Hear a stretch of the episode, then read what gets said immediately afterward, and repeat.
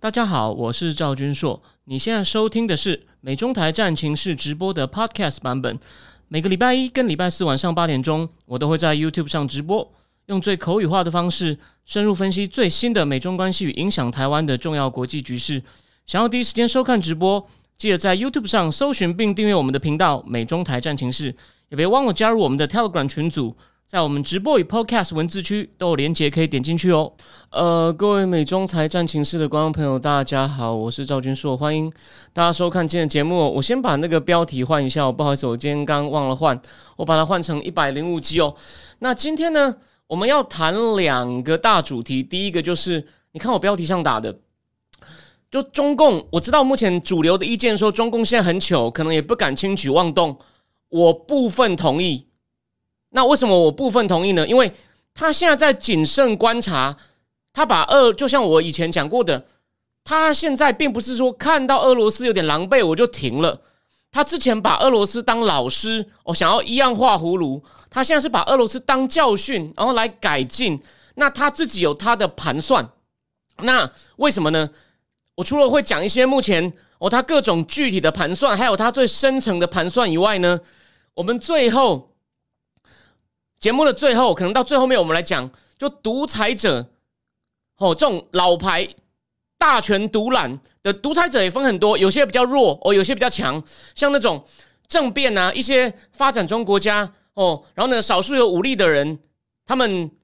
不但是少数有武力，而且呢还受了可能就教育教育程度也比较高，因为军队会让你念书嘛。在有些非洲国家，那个经济发展水准很低哦，人民真的没有什么机会受教育。学校常常一个班一百个人，然后呢连一台电脑都没有。老师为了让学生懂电脑，在在黑板上画出 Word 的样子，这是真的，这是我看到新闻的。所以重点就是，像那种如果是军人政变，忽然被拱出来一个哦很年轻的家伙，他可能要跟其他人共治。跟像普京啊、习近平这种大权独揽的哦，一步一步越来越集权哦，越来甚至越来越在一个封闭的小小的同温层的独裁者的盘算是不一样的。所以呢，到底习近平可能在算什么？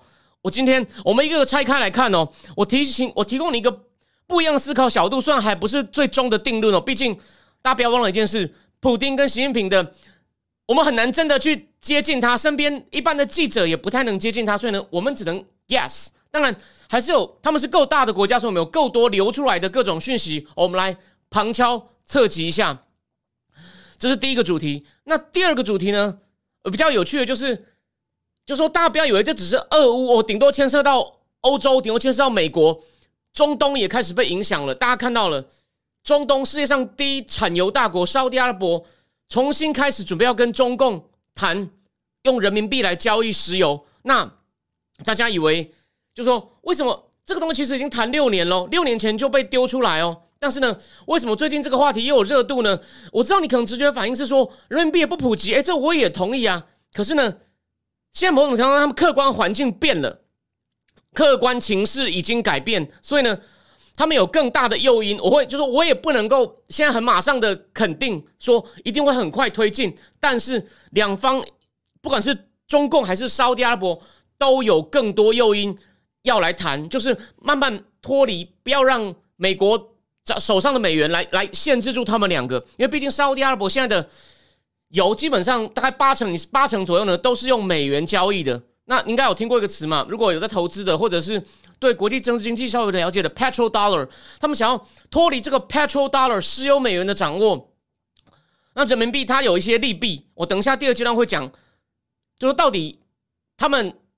如果改用人民币会有什么利弊？还有为什么他们现在有更大的诱因？好，那一开始呢？一开始我们还是先，我很快先讲一下这个战情。就是，但战情其实没有什么大的推进哦。这几天西方媒体，不管是英文发文最大新闻，就是在那个马里乌波，在克里米亚那个港口城市，有人躲在歌剧院里面避难，结果呢，俄罗斯给人家直接炸下去。我这其实真的是。很缺德哦，就普京还是搞这种包围大城市，然后呢一直炸一直炸，所以呢基辅还有它周边呢都宵禁，晚上不能出去，然后警报响个不停。然后呢那个基辅市长那个前全局冠军呢，他就接受用英文接受那个媒体访问哦，媒体就问他说，俄罗斯说他们只针对军事设施，那个基辅市长就跟着记者经过一个建筑物，然后那是平民建筑物，他就说 bullshit，sorry，就我必须要很粗鲁，我说 bullshit。你看这个是军事设施吗？这就是民宅，民宅被炸得乱七八糟。所以呢，就这个里，我现在不需要，我之后会准备一台 iPad，如果要在在地图上讲战况，会仔细讲。但是呢，目前并没有什么。哦，特别大的战况，那唯一的一个比较值得注意的就是，俄罗斯本来就是比较推进比较近的，推进的比较顺利，就是靠海军的海战哦，从海海军陆战队这样登陆在南方，他们准备要攻奥德萨那个，也是克里靠近克里米亚黑海的那个最很大的一个港口。为什么呢？因为乌克兰八成的进出口，哦，海上贸易的海上物资的进出口八成都从奥德萨，所以如果他攻下奥德萨呢？基本上就把乌克兰的物资资源封掉一个很重要的口，而且呢，乌克兰就变成一个内陆国了。所以他们现在可能会主攻奥德萨。那他们其实一路上从克里米亚比较偏偏东，一直往西边攻，不这样还这样绑架了一个市长叫马里托波的市长，然后被放出来了。然后呢，他们也最早攻下一个比较大城市叫做科尔松，科尔松，还有另外一个叫做米米科拉伊夫，这几个。这几个在奥德萨附近城市都被攻下，可是呢，二你看哦，他连南部比较顺利的地方呢，乌克兰军队都还有能力反攻，所以呢，在这个 Mykolaiv 的东部跟南部呢，他们开始从 Mykolaiv 的东部南部呢往这个科尔松反攻，所以其实他们乌克兰军队还有能力反攻，所以你就知道普丁的麻烦真的不小，可他现在就只有一招，就只有一招，就是什么呢？狂轰滥炸，断水断电。叫人民赶快跑，但是呢，连开人道走廊都尽量只让他们只去俄罗斯跟白俄罗斯，因为他想要制造宣传。就你看，他们是心向我们的，但这招呢，没有，其实没有什么号召力。那当然，昨天你可能看到两个新闻嘛，泽伦斯基到美国国会演讲，但一开始大家都起立鼓掌。泽伦斯基把俄罗斯的侵略比喻成哦，类似珍珠港，然后呢，跟美国说马马丁路泽 King 说 I have a dream。那现在。泽伦斯基说：“用英文说，I have a need。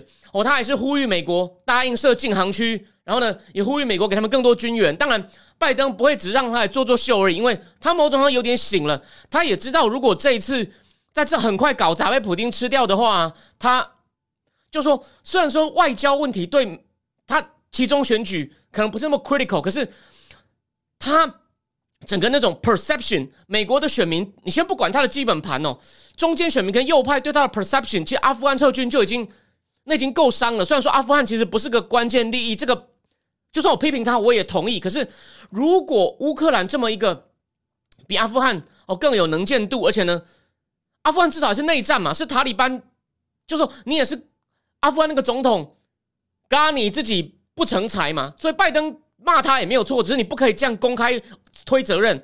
可是这次呢，是普丁一个感觉上想要复兴大帝国的，先吃掉乌克兰，那是很有指标性。如果你表现的太弱啊，老实说，那个大概民主党他的基本盘都觉得啊，那你休息好了。就算我不支持川普，我再给你做，那我不是被你拖死？所以呢，他表现有好一点，所以呢，他没有让泽伦斯基空手而回。他事后不是马上宣布，应该是八亿美金的军援，且可能要给他哦另外一种。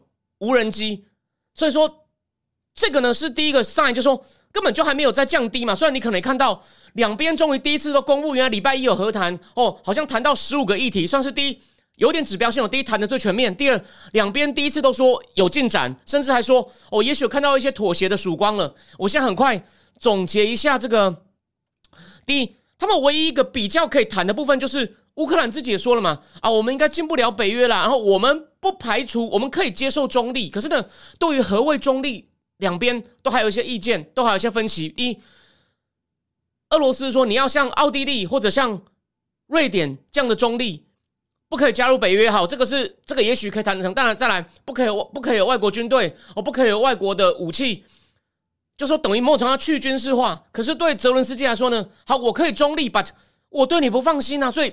他他他不要的是像北约、奥地利的中，他说我们不能接受，我们需要一些大国，像英美啊、土耳其啊这些我们的盟邦来保证我们的安全。当然有人会说，九四年他交出核武的时候，那些大国包括中共保证他安全没有做到，没有错，那些大国是背叛了他。不过我这边还是提醒，我这边只是很快讲一下，我认为他当时当初没有不交出核武的权利哦，他不交，不要说是周围的人呐，连我们都不放心好吗？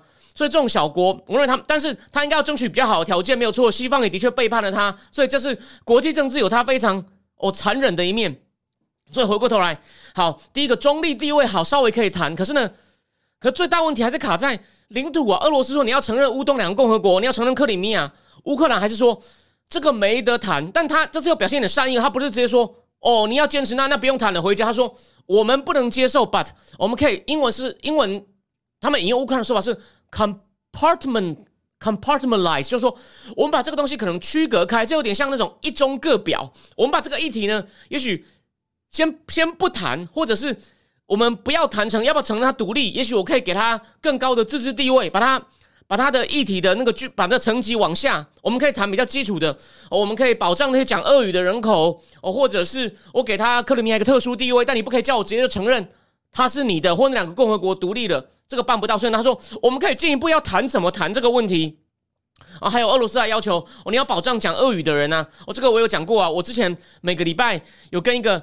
驻乌克兰但很亲俄，非常讨厌泽伦斯基的大陆人，还有个在驻莫斯科大陆人对谈，他也是，他是说，真的你在乌克兰西部，你讲俄语，唱俄语歌可能会被打。我虽然我认为他有立场，可这应该是真的，因为连我讲过嘛，普丁在乌克兰的代言人 Medvedchuk 的三家俄语电视台，去年四月被泽伦斯基关掉，第二天普丁就气冲冲的出来大骂，说你就是反俄，然后呢就开始第一次成兵十万在边界嘛，所以呢。这个问题，双方哦也需要，就说俄罗斯也一定有这个方面也需要谈。所以，但是你有没有看到？第一，就专家也认为这可能又是俄罗斯一种缓兵之计啊。这是说有 progress，只是呢趁机重新整补啊。你看泽伦斯基也在那边加码，跟美国说你还是要给我东西啊，你还设禁航区啊。那拜登也从善如流了嘛。还有，连法国外长接受《巴黎人报》Le p a r i s i n 的访问，我还没去看完全部访问，但他直接他对一些问题。他有有担心俄罗斯会用化武哦哦，但化武的问题我上一集讲过，有有兴趣的欢迎去补一下。这个他的重点就讲，他认为哦，他认为俄罗斯只是假装在谈哦，他还是想要用，就是用这种狂轰滥炸，用恐把乌克兰炸个稀烂来逼他答应我的协商条件，然后就说哦哦，乌克兰很吃大体哦，妥协喽，然后呢，普丁才有台阶下，他的台阶是要还是要先把乌克兰弄到烂。那泽伦斯基现在也没有。为什么我要你你你说要把我炸烂没有错？你现在是用一些炮把我大城市炸的很惨，但是你有真的占领吗？而且现在大家都挺我，那如果我知道，所以说像一些比较亲俄的，或者像国民党的人，就会说泽伦斯基不顾人民的性命，可是没有发生这个第一。除非乌克兰人民自己也说我不想被炸了，麻烦你赶快谈，或你赶甚至你投降好不好？我我们不要这样。如果他愿意承受的话，你一直指控他出卖人民性命，我觉得没道理啊。这就是一种独裁者，他会使出很脏的手段。这就这就是为什么有些人他一些政治犯后来会被得到大奖，因为大家佩服他的勇气嘛。他在监狱里面哦被那么残忍虐待，我现在不要直接讲出来，可是他就是不屈服啊。那他自己都愿意不屈服了，难道你要说你不爱惜自己的身体吗？哦，你怎么可以这样虐待自己的身体呢？一样啊，除非真的有很大人民说我们甘愿的，我们宁可换取和平，否则现在看起来是乌克兰人民也不很乐意，不能说乐意，至少愿意忍住跟泽伦斯基并肩作战，想把普丁推回去。所以呢，他们现在付出很惨的代价。西方至少虽然不愿意直接介入，可是呢，也是持续在强化对北约的防务。然后呢？而且他们周围那些小国讲的摩达维亚，他们那边有一块叫做 Transnistria，摩达维亚里面有一块 enclave，就是他们就很怕俄罗斯会趁机把它吃下来。那也算是俄罗斯的傀儡地。还有波罗的海三国，还有乔治亚，我都非常的紧张。也就是说，这个东西不管不是牵涉到我要不要活命的问题，如果我们那么轻易就屈服了，普丁很可能会继续打。这个我最后再讲，我最后会。我们把两个正题讲完以后呢，我们我最后会讲那个，其实普丁当初我立威就拿了那时候俄罗斯前一个叶尔钦时代最大石油公司 Ukos 的老板 Mikhail k o d o r o v s k y 把他判死，先抓到牢里，闪电拘捕他。他本来势大业大，以为一他说普丁不敢抓我，他不相信，他一直警告他，他不像郭文贵就跑了，他被关了十年，被驱逐出境。啊，普丁说你敢回来，我就判你终身监禁。他接受了经济学人专访，他讲了什么非常有趣哦，我们最后再讲。那我们延续前面的话，我就说，所以呢，现在重点是在我继续讲具体中国盘算前，我要提醒大家，这个和谈呢，只是一个被迫的案子，俄罗斯呢只要表现出哦，我也愿意谈啊。你我看，普丁前一天前天不是有接受访问，他第一次承认经济制裁对我们会有冲击，但是他会出些辅助措施来帮助那些被影响的人，然后说我们一定撑得过去。这是西方对我们发起的战争，我会带领，我会带领大家撑过去，而且呢，我们去。出兵乌克兰，他们还是你看哦，你在那边讲战争会被关哦，你只能讲是军事行动，我们是不得已的哦，是大家对对我们我们有敌意，而且呢，我们战事进行很顺利，所以普丁是不愿意松口的。他说我们战事进行的很顺利，哦，我我们战时进行很顺利，所以呢，普丁其实我认为他还是想要，就说我可以带领大家在很艰苦的情况下呢，我们可以达到我们的目的。把乌克兰的纳粹去掉，所以他们人民还是大致上相信他，因为只有少数愿意接触独立媒体的人才知道哦，基本上不是这样。所以，普丁目前呢还没有诱因要让，泽伦斯基呢也没有诱因要让，所以呢两边基本上很难谈成，而且呢可能基本上还都还在加码。我讲过嘛，普丁准备攻奥德萨南方港城，把乌克兰的那个海上的运输物资的通道彻底堵起来。所以大家千万不要对这个和谈有太高期望，就像前几次我甚至节目都没有讲了，我只有第一次有讲，第二次、第三次我都没有讲，因为目前除了那个第一个中立地位稍微可以谈，那是连形式都还没确定，还有其他那么多点，而且普丁就是想要让他营造一个屈服的形象，真成我能保护俄罗斯哦，恢复我们帝国不受北约禁逼，他还没做到这一点，他现在撤会非常麻烦。我这边就简单先讲普丁的动机。那我们今天重点是要讲习近平，习近平的动机。对，现在聊天室有人说独裁者就歪理一堆，把自己塑造成受害者，没有错。好，那我们现在呢，先进入第一个话题，说为什么我说习近平跟你想的不一样哦？第一，他现在表面上啊，一直就是说，第一不肯说俄罗斯侵略，然后一直说，执意强调要和平，我们愿意。给乌克兰一些人道援助，可是你不要忘了，他前面也是跟普京暗通款曲哦。除了奥运的时候签合约，你想他有那么笨吗？这个我讲过很多次。但这还有，连中共大使一开始都在联合国说美国讲说要开战的讯息，哦是假讯息。然后呢，当然最大的新闻是礼拜一嘛，杨洁篪跟那个谁，杨洁篪跟绍利本不是又在罗马谈吗？为什么？因为现在普京打不顺嘛，这就证明他们真的一直暗通款曲。普京现在说了。你不能只是帮，你只是看，然后呢，经济上帮我一点。我现在整补有问题，你连武器都要给我，他要无人机啊、地空、地对空飞弹等东西。虽然中共说是假讯息，可是美据说美国拿到的情报是说，不但俄罗斯要，你看，其实他敢要，已经表示他如果中共，你想看他如果没有一定默契，他敢要吗？当然这只是间接证据。美国的情报消息来说，中共说 OK 啊，我可以考虑。当然有专家说，比较精密的武器呢，那么快给他，因为两边的武器系统不相容，所以俄罗斯也不能用。但是呢，一些弹药什么，中共是有可能我偷偷给的。那为什么中共愿意偷偷给呢？诶，这短期会有很大成本哦。我们现在就说，我们现在把所有中共的盘算摊开来看，哦，有没有道理？你自己判断。但我整我整理了一些，就是整我把一些整理的最好的资料，然后这边节目里面讲给大家听。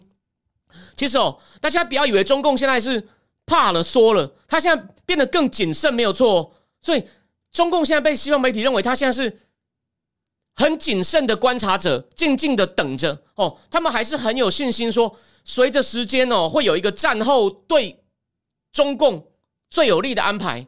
就说，就算俄罗斯打的哩啦啦，我们中共还是会从中得利。他为什么这样讲呢？哦，有耐心听我慢慢讲。现在哦，他反正就是坐山观虎斗，就是坐山看灾难。他们他们现在的盘算什么呢？看普丁最后用这种狂轰滥炸。哦，我们先不考虑普丁战败的可能。虽然那个很有名，写我上次带来那本书《历史之终结最后一人》的史丹佛大学福山认为俄罗斯会战败。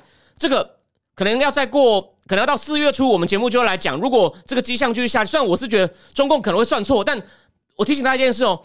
我现在说他怎么算，不代表他会算对哦，就跟普丁这次的行为一样嘛，你懂我意思吧？好，普丁呢，他好像看到中共说没有关系，我们很不很快拿下也没有所谓。我们看到普丁用蛮力拿下基辅的时候呢，我们再出来当和事佬，然后呢，我们就可以趁机重建基辅，哦，又分到经济利益。然后还有另外一个原因，为什么习近平现在不能很快说呢？这有类似我在思想坦克里面提的嘛？我思想坦克两个礼拜前的文章，我不是写说，你想看，如果是习近平，你会希望现在中共民间说，哎呀，我们的习大大一看到普京打成这样就缩了，你想他认为吗？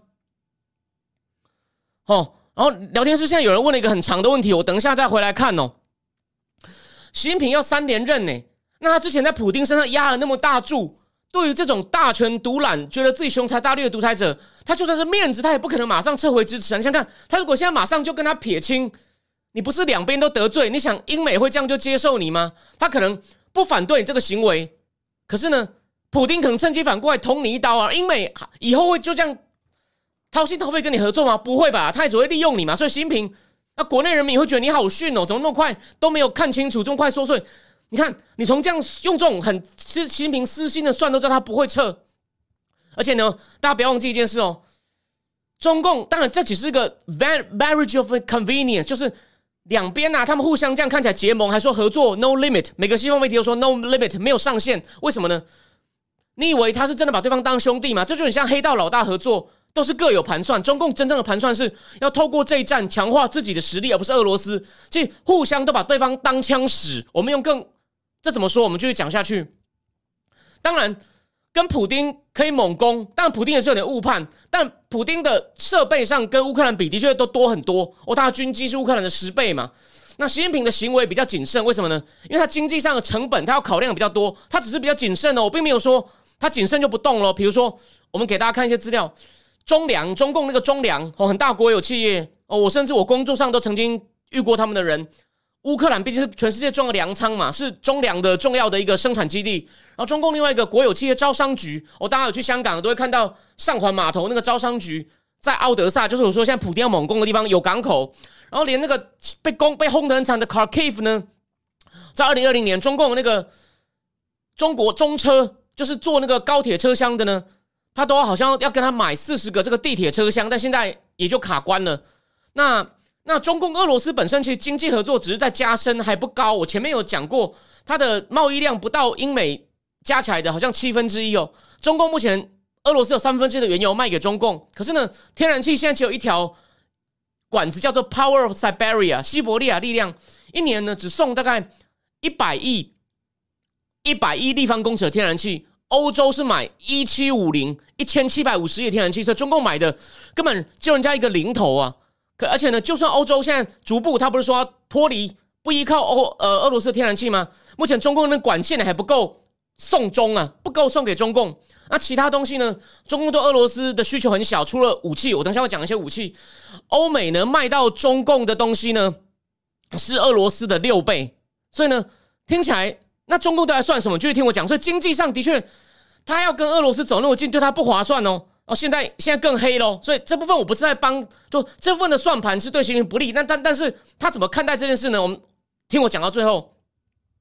冷战初期啊，俄罗斯那时候很缺钱嘛。我不是讲过有一部电影叫做《神鬼至尊》，方基莫演的，你们真的可以去看，非常有娱乐性，又在讽，又在又等于是好莱坞在对俄罗斯的改革不顺的惨况冷嘲热讽。但某种程度也是真的，俄罗斯卖了不少。战斗机、潜水艇、直升机、驱逐舰跟飞弹给中共，可是二零零六之后呢？那个大幅减少，减到几乎连一半都不到，比那个二零零六到两千年的高峰一半都不到。为什么？因为俄罗斯不想很多东西被中共 copy。一方面呢，中共开始加码，想要买更尖端的武器，俄罗斯不卖了。就到二零一四，俄罗斯被制裁之后呢，才开始恢复，但是距离两千到两千年有高峰，那武器销售的金额的高峰还很远。那现在呢？他也开始卖给中共一些飞弹跟战机了，比较高阶的。可是呢，俄罗斯的条件是你要买很多哦，你买很多，这样呢，让你可能觉得自己够了，我没有诱因再去山寨一堆。然后呢，一开始我也赚的比较多哦，来缓和美国对我的制裁。好，现在来喽。所以说，希望前面他们经济的合作其实根本比不上欧美跟俄罗斯的那种经济的那种挂钩的程度。可现在中共可能会趁机要求俄罗斯更快的移转先进装备，如潜水艇、防空科技。你看嘛，S 四百嘛，土耳其。越南不，土耳其跟印度都有的，而且呢，现在中共会加码哦，要求俄罗斯，你现在都靠我啦，小哎，普丁小弟，不要卖武器给印度跟越南这两个我们的仇人。然后呢，俄罗斯可能需要中共补上西方石油公司，像雪佛龙啊、壳牌都退出了嘛，好像是忘了哪一个，应该是应该是 Exxon Mobil 还是那家还是 BP British 那个英国石油不是还被迫本来取消了一个。订单，还又买了，然后就被批评嘛。所以他们现在因为企业形象 m u l a 不太赞成他们主动配合政府。那我没有那么不赞成，但是我还没有仔细想。但重点就是，中共会补上西方石油公司的空白，还有什么铝啊、白金啊，都是。但是中共的石油公司技术不如西方的，所以呢，但就是所以说是个 marriage of convenience。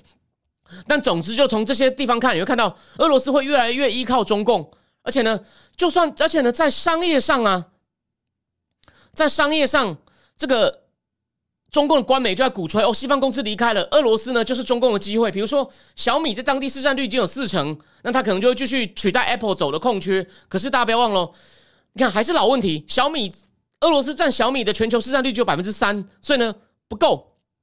那中共的国企呢，都在等俄罗斯的资产价值跌了以后要进去捡便宜。有啊，这个我的朋友就是那个艾米网红艾米也有提到。他们都在那边等，要等那个俄罗斯的那个资产呢跌得更惨以后呢，卢布跌更多的时候呢，进去捡便宜。那中共的银行，我透过我之前讲过的 CIP 系统，这种 cross border 的这种 interbank 的东西呢，去增加人民币的使用量。不过另外一方面，中共中共有些公司很怕去俄罗斯做生意呢，现在去做生意，火中取栗，趁火打劫，对他们形象的影响。好，那讲完商业面呢？共产党觉得可以从这场战争得到政治利益，什么政治利益呢？可以继续炒热国内的民族主义跟反美情绪哦。他们呼应普京说乌克兰都是纳粹，为什么？因为他们还是把台湾比作乌克兰啊，台湾也是一堆美日的走狗，有没有？所以呢，你所以说中共虽然后来有点放宽，可是呢，你只要太挺乌克兰呢，基本上的言论都会被删掉。好，我现在先看一下，有一个留言，它很长哦。中国体制内看法一看被俄罗斯削弱，使中共失去俄罗斯的屏障，导致西方压力一方面转移到中共。从中概股恐慌抛出看得出，部分资金认为接下来制裁会波及中国。一派胡锡进为代表认为，西方几年战战略中心分析到二，对中部署围堵被打乱，反而成战略机遇。而西显然听得进后者。加上二十大在即，及十二月上旬美中其中选举是否习会连任，认为美国反向慢半拍，西方制裁力道分分散，发动武统。你讲的很周全，你听我讲完，你应该会得到一个答案。这个他真的 OK，继续哦。那北京的各国外交官哦，他们是认为，在北京的各国，他们认为哦，中共其实真正的目的是想要建建立一个以划分势力范围，就是回到那种冷战时期。你看看，我不是说现在已经回到冷战初期吗？不是只有冷战哦，因为冷战后期大家都累了，变得很和平哦。有各种限武协议、弹道飞弹协定，还有赫尔辛基会议。我强调，双方俄罗斯也愿意改善人权。所以，美国国务院里面还有一个小组，专门在监督赫尔辛基会谈之后的成果。所以后来真的叫做，大家忘了，不能忘了，有一个词嘛，叫 “de don't”。这个那不叫 d e t o n 哦，“de don't” 和那是一个专有名词，“de don't” 和在法文就是指放松、缓和。“de don't”，他后来冷战就出现缓和嘛。可是冷战初期。是非常热的哦，冷战初期随时都有爆发热战的可能，所以大家才那么紧张。那中共就想回到一个划分势力范围为基础的这种冷战、冷战型的世界秩序，为什么呢？它就可以在亚洲称霸。同时呢，俄罗斯在欧洲，它分到东欧，对欧洲的安全秩序安排有否决权。这样我们呢各分一块，有看到？这就是我说的各得其利。但重点是，我要靠着俄罗斯，让我的实力更坚强。我趁机吸你经济的血。而且呢，这场战争呢，对中共迈向这个东西有帮助。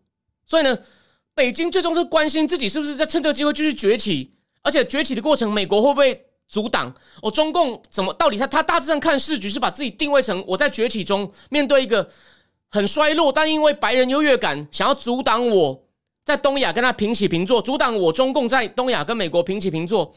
所以呢，目前呢，北京的官方的学者被问到。对这场战争的看法都强调拜登的软弱哦，还有普京用核威胁就唬住你，而且他们认为重点来了，用制裁也抵挡不了普京的意志。就普京会跟你你看，他根本就是让普京去死，让普京看到打到死，我趁机来捡便宜。而且普京自己也这样说。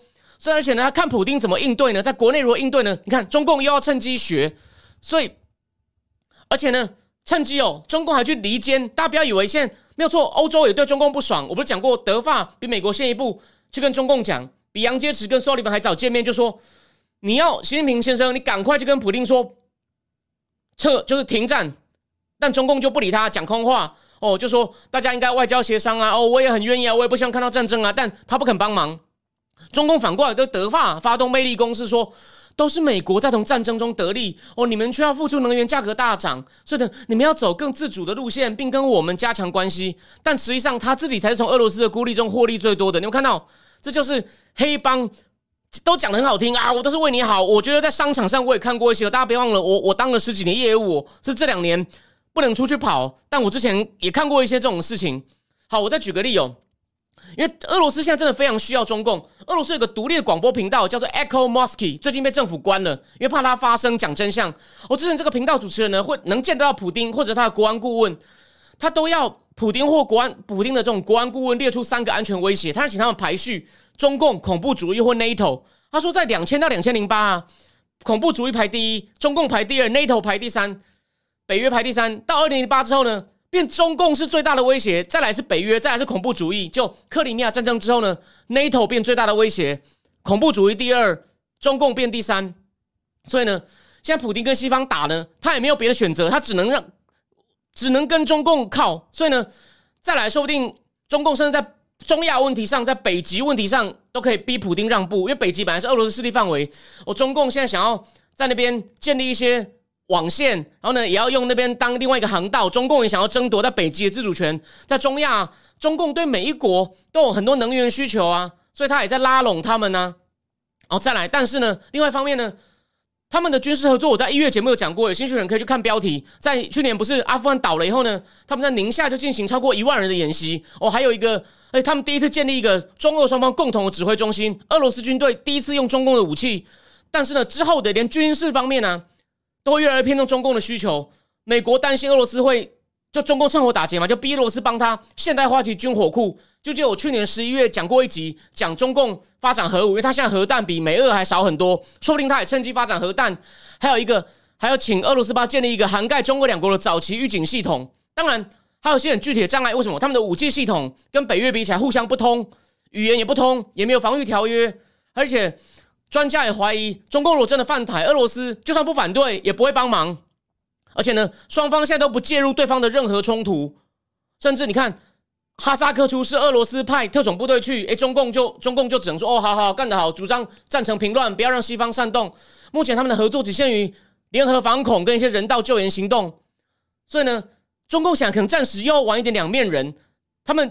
理论上，按照他们过去的时程，今年夏天、秋天要再联合演习，中共可能会缩减规模或延迟，因为俄罗斯还在打仗。好，那秦刚呢？中共的驻美大使秦刚呢，也刚在华盛顿邮报投书，一样讲的很好听，说中共一向主张和平。如果我们早知道俄罗斯要侵略，我们会出手阻止。但真的是讲好听了，重点就是中国也许不想看到俄罗斯的暴行，我把场面弄得那么难看，但他更不想看到。俄罗斯输掉，所以呢，中共现在开始就是到处游说嘛，说制裁跟战争都对大家都受伤，他一直在劝大家不要制裁俄罗斯。为什么？他怕自己也被波及嘛。因为俄罗斯是不是一级制裁？如果你你你躲制裁去跟俄罗斯交易，你也可能会被制裁，就是变成受就是二级制裁到你。所以他现在游说说大家不要制裁啊，大家不要制裁。所以总之呢，当全世界都在力求减少乌克兰痛苦时呢，中共在悄悄的等待时机。哦，并思考，并思考他的这个下一步。所以，我现在回答刚刚那位留言很长的那个，谢谢你应该是第一次来哦。情况就是这样子嘛。短期来看，中共代价很多，所以有些官员那个不是叫什么伟的吗？他就发说赶快甩掉俄罗斯。可是重点来了，我帮俄罗斯承受这些短期的代价，我可以拿到我要的，尤其是军事上的。军事上，然后经济上也我也会，其实我还是有些地方得利。没有大家想的大家这么大，而且呢，跟美国虽然关系有点紧张，所以呀，这次好像稍微比较强硬了。他第一次说我们在罗马开了一个七小时建设性但是很紧张的会议，哦，美国真的不爽了。你竟然敢考虑给给给俄罗斯武器？你想死吗？可是你看，中共还在离间欧洲啊，欧洲还是很重视跟中共的经济关系啊。所以呢，这些代价我们可以承受，我们可以 handle。但重点是我们跟俄罗斯加强军事合作，然后呢，俄罗斯帮我们牵制住美国。北约在欧洲，然后呢，我这边军事能力更强，将来我就对台湾动手。大家不要忘了，他现在我也承认不会那么快动。如果那么快，我还有事情做直播吗？我就跟你讲了，我早就也先去练枪练身体了。可是他真的盘算就是，就是你你不能只看表面的。当然他可能会算错，可是他现在的算法就是有另外一个战略与国际中的专家叫做 Judy Blanchett，他也是说。我从另外一个观点来讲，他说，中共其实这样一开战，他有五个东西要顾，其实很难兼顾哦。但是他会自己算轻重缓急。习近平哦，那个小圈圈哪五个呢？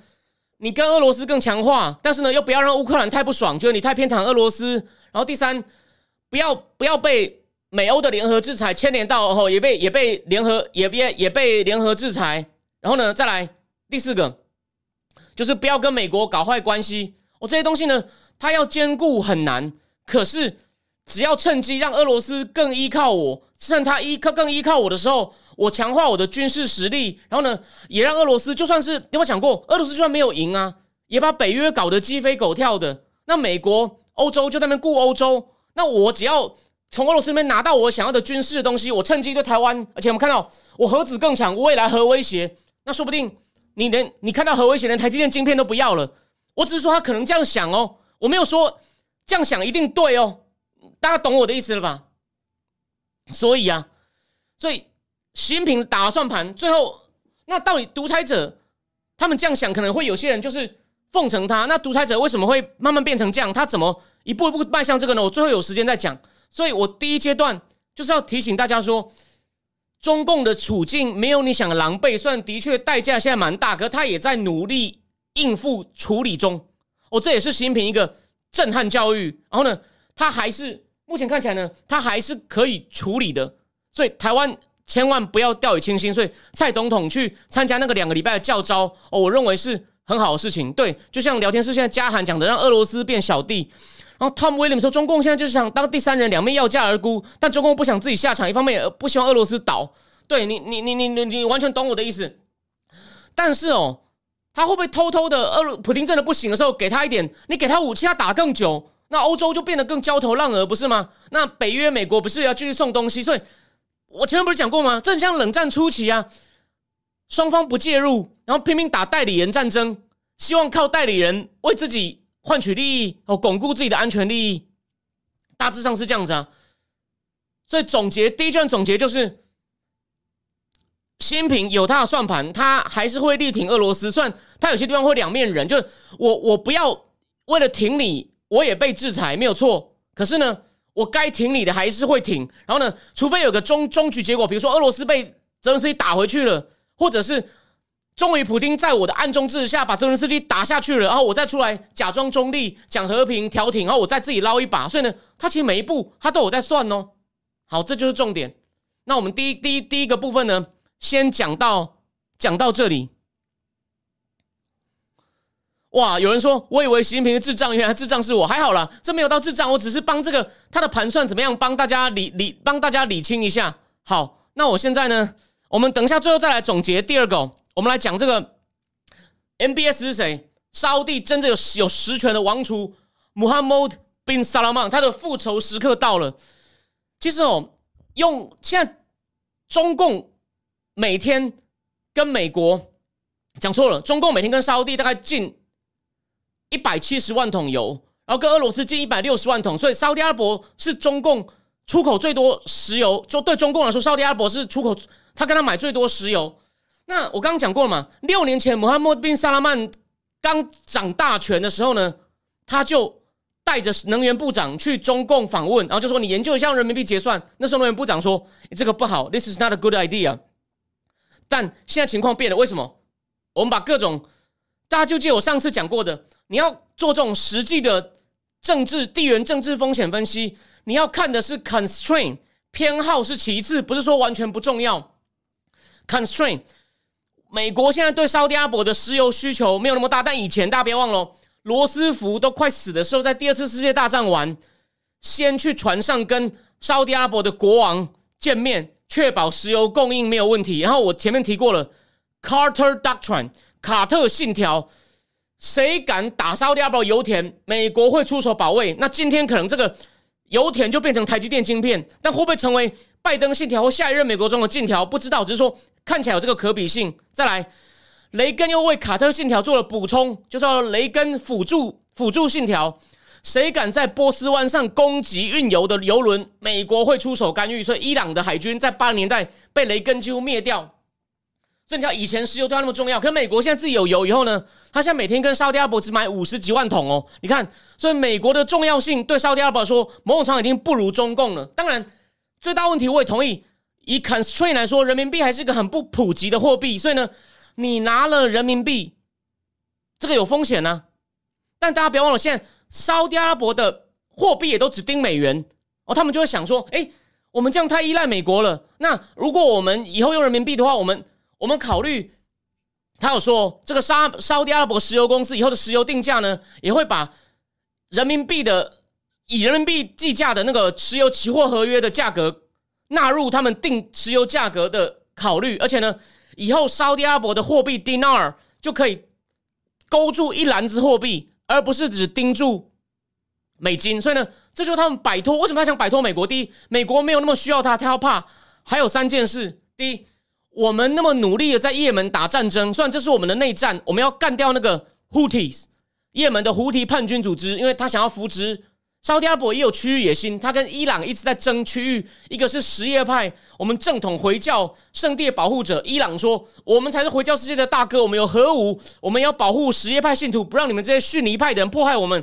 大家不要以为他们互斗很凶哦，伊朗为内战，伊朗伊拉克讲错了，伊拉克刚。伊拉克为什么美国进去把海上赶走后，美军变得很狼狈？他同时要应付那些海上前朝的军人开始打美国人的什叶派的人，讲错了，逊尼派的人，Sunny，还要哦那这些什叶派民兵哦。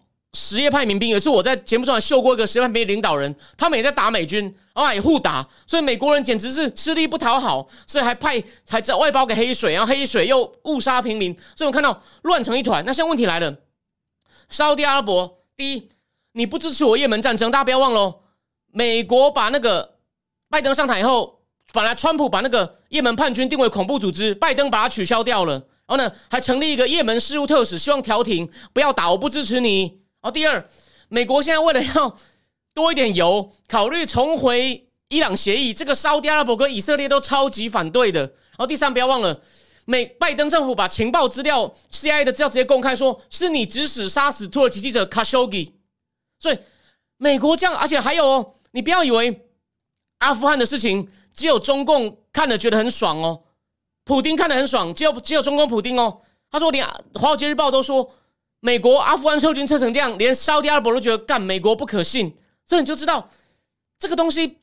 好，这边大家给我两三分钟。如果你有没有想过一件事？因为美国那个很有名的杂志，算是中间偏偏左的 Political 杂志，还比较了川普跟拜登的风格，就还各有褒贬。诶，我川普当然不是神人，他有很多缺点。可是你以后要跟他争论的时候，我就请你就说。不是说为了川普讲话，我们是客观的来比较。我们先，我觉得川普有东西要改进，但是你可以问那个，如果他说拜登做的比较好的人，你就问他三件事：请问是哪一个政府到现在才上台一年一个月？第一，在阿拉斯加被中共吼十七分钟；第二，阿富汗撤军看着人抓着飞机掉下来，然后呢，拜登六月说绝对不会看到直升机跑去屋顶上把人捞走，又发生让美国威信大伤。第三，为了弄奥克斯，取消跟法叫澳洲说你不要跟法国买潜水艇，改跟我买。法国跟美国建交两百年，第一次召回大使。你看，自越战之后最屈辱的撤军，在阿拉斯加被中共羞辱十七分钟，法国气的召回大使，还后来还要派副总统去安抚。这在八个月内发生，你说拜登政府弄得比较好，现在又弄把世界拉回冷最危险的冷战初期，在一年。一个月之内发生这么多事情，然后你跟我讲说这两个人各有优劣，这不代表川普就什么都好。But 你懂我意思吧？这真的是太夸张。所以我们再回来讲 constraint，就是大家的盘算变了。对沙特阿拉伯来说呢，他不放心美国，你不支持我也门战争，你要重新跟伊朗眉来眼去。我看你阿富汗撤军，你根本就没有意志当老大了。还有反过来，中共。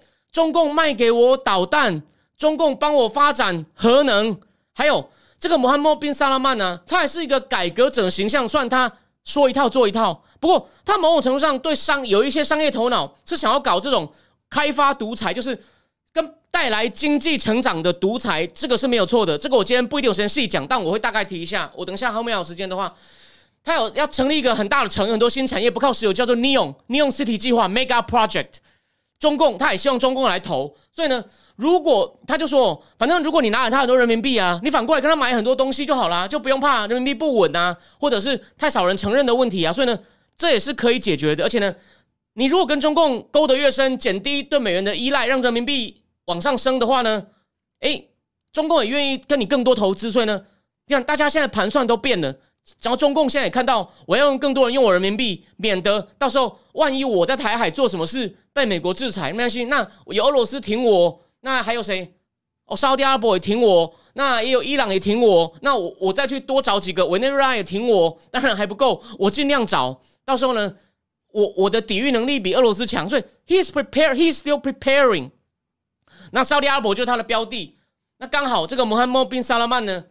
他也需要中共来帮他发展经济，并他这几年就川普走了以后，他真的很灰头土脸哦。那我这边讲一点他的小故事哦。他本来只是第二、第二、第三王储哦，但是呢，大家就发现老王非常宠爱他。虽然他的资历其实很差，以前要当王储的呢，很多学经历都很好，他学经历不怎么样。然后呢，有些都要国外工作经验，他也没有。然后有些不只是国外工作，有些还是有驻美经验，或者跟美国进行一些情报安全合作。所以呢，本来沙特阿拉伯他上一个，他本来是第二王储，第一个王储 Naif 是沙特阿拉伯管情报跟特务机构，权力很大。美国对他印象很好，跟美国合作愉快。反正他就发动宫廷政变，把他废掉了。不过呢，当初其实最早发现老王其实想要真的把位置传给这个穆罕默德·萨拉曼，他现在才三十七八岁哦。最早发现的是阿联的那个 MBZ Muhammad bin Zayed，他就赶快跟美国说，他那时候跟奥巴马政府说，他才是真正将来有权利的人，看你们谁要 babysit him，跟他建立关系。那他们当初奥巴马时代本来想挑谁吗？就是挑拜登，但是他们觉得他们年纪差太多了，很难有 chemistry，就不了了之。结果最后是民主党内部竟然没有人想要 babysit 跟他建立关系，就是被川普好像在在野的时候就被捡走。所以呢，川普上任以后呢，他们打破外交惯例，川普在家里办家宴招待这个第二王储，这其实是打破惯例的。然后 Jared Kushner 跟他跟他常常这边资讯，虽然他好像他英文不太好，可他们好像会互换的 WhatsApp。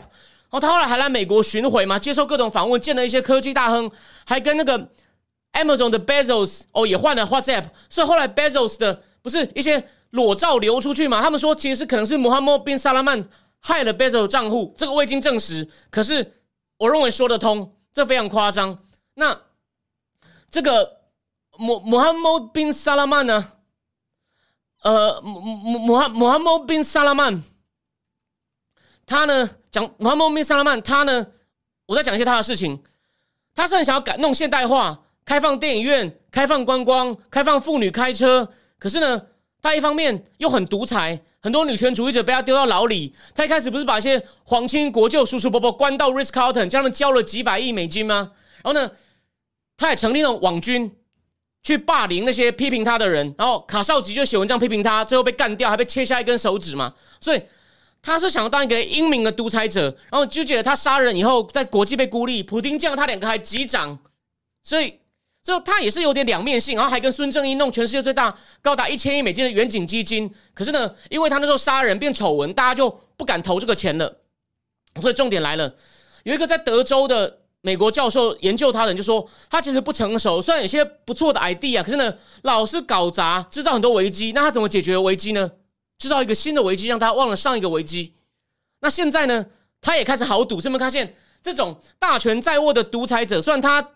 大权在握的时间还没有那么久哦，他也开始跟习近平可能要搞一个魔鬼交易，所以你会发现，拜登上台，当你弱啊，底下的小鬼就开始做各种在你背后开始做各种动作了。哦，这就是这就是问题，就是一个不够有能力的。像川普，我虽然不同意他那么宠宠这个穆罕默德·萨拉曼，可是大家不要忘了，川普上任第一个出访去哪里，就是去 Saudi Arabia。为什么？他跟美国买了一堆武器，所以呢，当然就说用钱。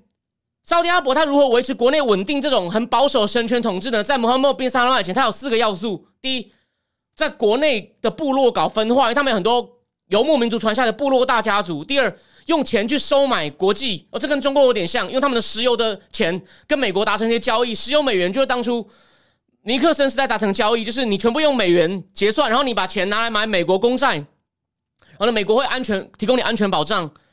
第三，给保守教士很大的权力控制人民。第四，哦，人民本来部落部落时代的传承就是服从长官，很服从，所以呢，这四个要素形成沙特阿伯的稳定。可是呢，长期只靠石油。然后靠外来的技术人跟移工来维持他们经济社会的运转，这个穆罕默德·萨拉曼好像也觉得不行，说他想做一些改革。可是呢，所以呢，一开始想要多元化经济。那像下一步又发现美国不挺他了，就跟习近平弄。那经济上来说呢，就是人民币还是有风险。另外一个风险是呢，他买了很多美国公债，如果他以后有些买到拿到石油收入不是用美金。他不是拿美金去买买买那些公债，那公债价值跌了，他可能会影响到自己现有公债的价值。哦，这是个小小的经济成本。但他现在我就知道，说这个东西为什么类似台积电要政治学博士？你看这种东西表面上是个交易，好像只是经济金融的问题，其实背后都是地缘政治、安全利益的盘算。你有没有看到？全部都交织在一起。当然，他会不会谈成不知道。就是，但我刚刚已经把分析给你听，他们的 constraint，他们现在。有更多诱因哦，两边去谈，所以我认为有可能会谈成，只是一开始规模不会很大，先试，就互相加深对方的依赖。顺利以后，中共可能再多投资一点国内的东西，招地国然后投资更多，后就说你要多用你那个石油，我全部付你人民币好不好？你不付我，可能就停止投资哦。就是也是一样，类似各怀鬼胎的合作，这就是那种独裁者之间的合作。当然，民主国家也一样有各怀鬼胎的部分，不过呢，久了来说，民主国家还算有些情谊。吼，民主国家。这不是什么黑与白，但是相对来说是好很多。我这是我的看法。然后有一个人他说：“我觉得中国体制没有永续性，任何强大的昙花一现。” I agree。泽伦斯基问我说：“怎么看国军把海龙部队从金门调回台湾？”这我不知道诶，他是怕引起冲突吗？我觉得不好啊。这种精锐部队应该要在在在，就很像现在出事了，罗马尼亚跟波兰不就被强化了吗？他们的军力啊，设备也强化了，你应该要把最好的设备放在热点呢。然后黄成辉说，拜登以前是外交委员会常议成员，感觉有点讽刺。是啊，因为他就是个草包啊。那个奥巴马时代的国防部长 Gates 不都说了吗？拜登拜登外交政策上的每个判断都是错的。很不幸，我不希望这样，但好像它就在发生嘛。好，那我们今天最后，Ukos 石油公司，它是耶尔钦时代最大的大亨。哦，他后来被普京驱逐出境了。他在他接受经济学人访问，我觉得非常有趣。哦，这个观点，这个观点很有趣。大家听过他？他前面的他前一半的论点很简单，你都懂。他说，西方还是太天真，他们以为普京还算是一个有缺陷的民主国家领导，然后错了，普京就是个流氓。就像，而且他以前在圣彼得堡，他在圣彼得堡负责经济的，负责赌场的。圣彼得堡以前。在叶尔钦时代，就普丁还在当圣彼得堡官员的时候呢，那边就是像芝加哥一样黑帮充斥。普丁跟这些人打交道很久了，他身边也一堆那种我上次说了嘛，Siloviki 强力部门的人，Igor Sechin 什么谢尔盖，呃，算了，我现在忘了名，谢尔盖、伊凡诺夫这些人都还跟着他，从圣彼得一路跟到莫斯科，就是一些长期跟黑帮打交道，可能也换取很多黑色利益的人。当然，普丁到底有没有以前就黑很多钱，这个一直有争议哦，因为很奇怪。他连有次火灾的时候都还去抢一个里面只有五千美元的公事包，然后他跟人家成合伙成立公司，哎，听起来有利益交易吧？但那公司的账户只有一万多美金。我说那是二十几年前的事情哦。那重点来了，他说这些人都是流氓，然后呢，流氓呢就是你要比他更凶才行。美国不能说我们会保卫乌克兰，可是你行为又不保卫，你不能只是送东西。他说这样流氓就会得寸进尺。你只要让流氓觉得我做什么事你都不敢怎么样，反而流氓反过来吓你，不是说吗？北约敢送北约的车敢送武器，我就打北约的车。好，我讲核子部队提升战备等级，这样就说，他说你这样就等于让流氓让步。你只要让流氓让步呢，他吃完乌克兰、乔治亚，我前面讲波达维亚、波罗的海，甚至连大家就开始紧张。所以呢，你现在姑息就会换来更大代价。好，这是种理性分析。他还提醒大家一件事哦，这个是我今天最后。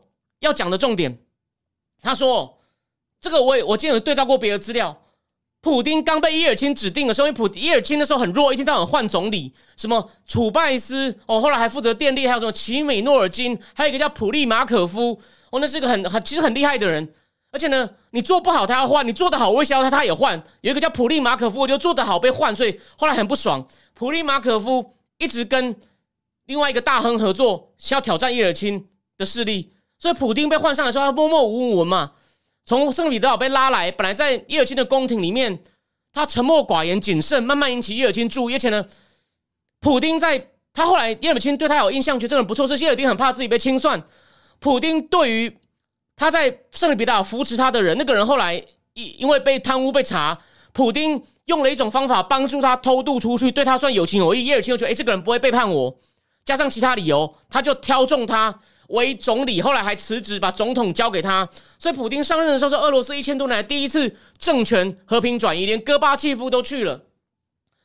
但我要讲的重点是什么呢？普丁一开始怎么样去巩固他，让他的支持度？本来大家都不认识他，我讲了嘛，这些名字你可能陌生。像我现在讲的这个 Uco 石油公司的 Mikhail Khodorkovsky，那时候是很有名的大亨。还有一个后来已经死掉的叫 Beryrovsky，哦，也躲到英国去。还有你现在可能知道 Chelsea 的老板 Abramovich，那个 Beryrovsky 跟 Abramovich 以前就合伙人。后来那个 Beryrovsky 他控制电视台，一直攻击叶尔钦，后来还攻击普丁，后来被普丁清算跑掉，就把股份卖给 Chelsea 老板 Abramovich。还有我刚讲的那些什么楚拜斯啊、奇美诺尔金啊、普里马可夫、普丁，其实届届无名。但是他刚上任的时候，用什么来巩固他的支持度？车臣战争，这是第一次。然后再来哦，他那时候为了要符合细节，以后再讲。他现在就是要把乌克兰打成第二个车臣战争，来乌克兰屈服。所以，而且车臣战争也是造成北约决定加速东扩的原因。所以，车臣战争，你不要看它只是个奇怪的小地方，一群疯狂凶狠的回教徒。这个今天没有时间讲了，我们改天仔细把车臣战争讲完。二零零八年，二人转，普京当总理，总统是梅德韦杰夫，他就是以前在圣彼得堡帮普京处理引进赌场的时候的律师，所以都是长久期。可是呢，梅德韦杰夫那个矮子想走自己的路，想要推动进一步俄罗斯的现代化，因为普京第一次当总统是有做一些法法规，就是跟川普一样减税。把一些法规弄得比较合理，加上油价很高，所以外来投资好。然后他要提升公务员退休金，所以普丁第一个五六年不敢说做的很好，可是呢，他用强力手段打击反对者，不要让人家唱衰俄罗斯。趁着油价好，也做了一些改革，所以他第一任很成功。所以到零七零八准备要把总理交给梅德韦杰夫的时候，Tony 不来见他说他变得很骄傲，觉得西方都在搞他，不相信民主。可重点来了，梅德韦杰夫想要进一步现代化俄罗斯。普京不想，他觉得你继续搞这种民主化、现代化会威胁到我们的权利，他就打乔治亚。那是这是这个石油 UCO 石油公司的老板这样讲，他说他打乔治亚用兵牵制梅德韦杰夫，然后到二零一四年，普京的支持率下滑的时候，他就吃掉克里米亚。所以呢，他说他现在打这一场战呢，虽然人民不支持，可是呢，他只要先先打一轮打一轮，然后假设之后和谈，不管谁赢谁输，这个现在还太难预测。到他后年要选举的时候。他说不定又往另外一个地方用兵，又可以绑架人民。第一，这不叫做争取支持，可是只要打仗，我就可以做很多非常的措施、非常措施来限制人民、限制反对党挑战我。然后呢，好不止这些哦，你看他中间还毒害了好几个跑去英国的俄罗斯的前的政客或者是间谍，还有那个反对党的领袖纳瓦里也被也被下毒，跑到德国去治，现在把他的刑期从三年加到十年，所以。他现在做这些事呢，用靠战争也在绑架整个国家。他就所以说，米卡洛夫斯基说：“你不要忽略普京这个内部的盘算哦。我持续在北约的边境地带制造紧张，哦，北约管不到的地带，就你们也乱成一团。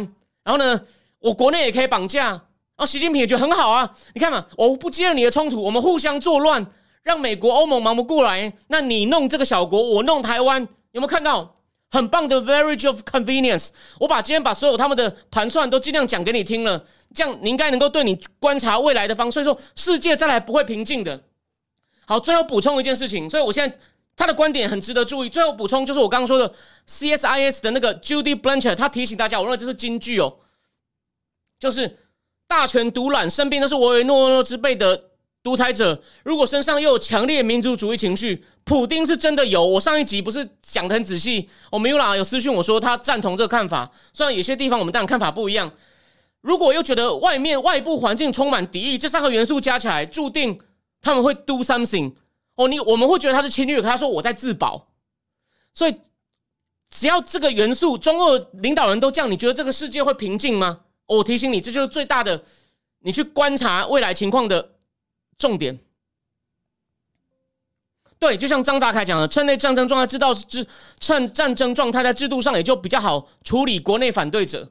好，最后最后呢，最后呢，最后几分钟，我要讲的就是，不只是就 Judy Blanchard，也有另外一个英国政治学家说，这种独裁者啊，他就是反正身边就慢慢把那敢讲真话、敢挑战他的人都去掉，变成唯唯诺诺之辈，这个很坚强，是你懂。我今天要讲个另外的。为什么独裁者会讲出现很荒谬的事情？比如说香港都是暴徒啊，乌克兰都是纳粹啊。他除了一部分是真正相信以外，他要讲越偏离事实的事情，看他底下的下属谁是真心附和他，谁只是假装应和他。他可以看出谁对我忠诚无条件，就很像连川普都有类似这样的行为。我知道挺川的天可能皱眉头，可是我在提醒这个逻辑，川普不是说了吗？好，有些他二零一六选举的时候不是说，我觉得有些人对我的爱戴到了我到第五大道就开枪杀人，他们都会说杀的好。我这种就是同样的逻辑，他就说，所以独裁者哦，所以那个英国政校也有讽刺川普，因为他是在那种最黑川的 Atlantic Monthly 里面讲，他就说，川普周围也是有这样的情况，他会先问你，你觉得选举是被偷走的吗？然后你一定要说，对对对，你才是总统。我认为他要这样类比还是不够公平，虽然川普。很注重忠诚，这我同意，因为这场选举真的有很多弊端，只是法律上证据不够。好，我们今天不歪到那边，这是大问题，但现在也不是大问题了。独裁者会故意讲一些听起来很荒谬的事，他会讲的自己很信，看你的反应，慢慢过滤掉谁是真正忠诚，哦，谁可能不够忠诚，但还有能力，我就姑且用之。反正就这样子，一直清洗，一直过滤，所以最后周边大部分都忠诚。所以最后补充一点，俄罗斯有个人权团体，他们网站上公布了四个，据说是从。就是接替 KGB 的 FSB 国内安全局、国家安全局流出来的那种跟西方告状的文件，也是在讲他们分析乌克兰战争的情况的报告。每次到主管那边都会被修的符合普丁的意思，所以呢，他们已经警告这仗不好打。他们本来赞赞成的是靠内应搞网络战、搞舆论战，让泽伦斯基难做，看能不能换掉他，不要这样打。可是呢，不被接受。然后呢？国防部长可能骗他说：“我们就把人就弄去那边演习，然后忽然叫他们进去就没问题。就呢，那些兵都准备不足，后勤也没做好，一进去爆胎没油，全部都来。但现在呢，他们就很担心说，上面的人会怪我们。我们明明当初讲了，你都不听，然后现在要怪我们，哎，就是独裁者啊，搞砸了就找几个人当代罪羔羊。毛泽东就这样搞了，在他死以前搞了几次啊。所以你们看到我们的节目呢，不只告诉你最新的情况。”尽量收集，我自己没有能力的，我去读最好的资讯，有最多资讯量的杂志，尽量整理成一个清晰的逻辑告诉你，然后最后会告诉你一些比较深层的推理去看这些问题哦。所以呢，应该是一个还 OK、有点可看性的节目，所以希望大家多多，希望大家多多支持。没有错，有人说独裁者的智力测验没有错，就是就是你讲的哦。对，现在有人说第一次跟直播，欢迎你，当然看录播也没关系。然后希望大家有空的话，除了你还没订阅的话，帮我 YouTube 按订阅。那 Podcast 也麻烦帮我按个订阅也行，因为在我们在我们这个节目在 Apple 排行榜上托大家的福哦。这场战争之后呢，曾经有冲到前十五名，目前还有在二十几名，所以呢，我需要大家多支持。那我也会尽我的全力把这个节目做得更好，让它知识含量更大。好，那已经一个小时了，一个小时了，今天讲到这边，所以呢，最后我讲一下尾巴哦。战况焦灼，普丁会造成很多。人命的死亡，不管是他自己的，或者是乌克兰的，但是乌克兰人没有要屈服。英美虽然不敢直接打，所以这就是冷战初期嘛，变成一场代理人战争。英美扶着泽伦斯基，中共扶着普京。这我前面就讲过，目前呢还分不出胜负。但是只要提醒大家，除非发生奇迹似的，就是情况机会非常小的，打退了俄罗斯，让俄罗斯不得不签一个。好像他说他一定会说我赢了，但实际上是大家都知道他输了。然后他回去可能国内也也就开始大家不鸟他，大家可能嘲笑他说你不要连任了，这机会非常小。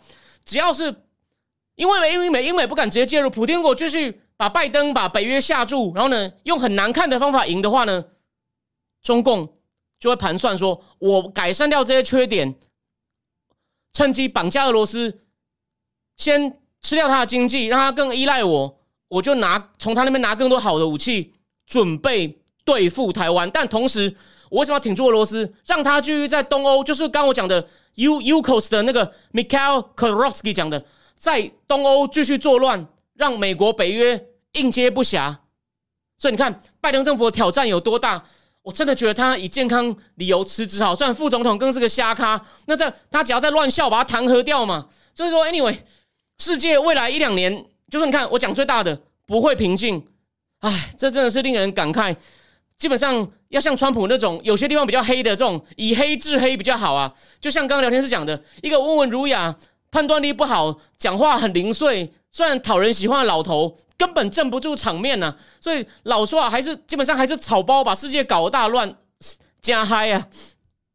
好，非常谢谢蔡先生，也非常谢谢，非常谢谢。对对对，目前在 Apple 的 News 类啊，总排行那个排不在 News 类呢，这两三个礼拜最高潮有排到第十三名，只输桃子两名 Apple 的，所以呢是非常谢谢大家的支持。好，我今天也讲了相当多资讯量了，请大家慢慢消化。我相信下礼拜一。应该还会有些进展。那乌克兰加油！还有，虽然我还是觉得拜登很草包，他真的不能搞砸，他搞砸会有麻烦。所以拜登，拜托你加油哦！除非你真的弄不起来哈，我们再狠狠的骂他，我们再给他一点机会。好，就这样，今天先讲到这里，大家晚安。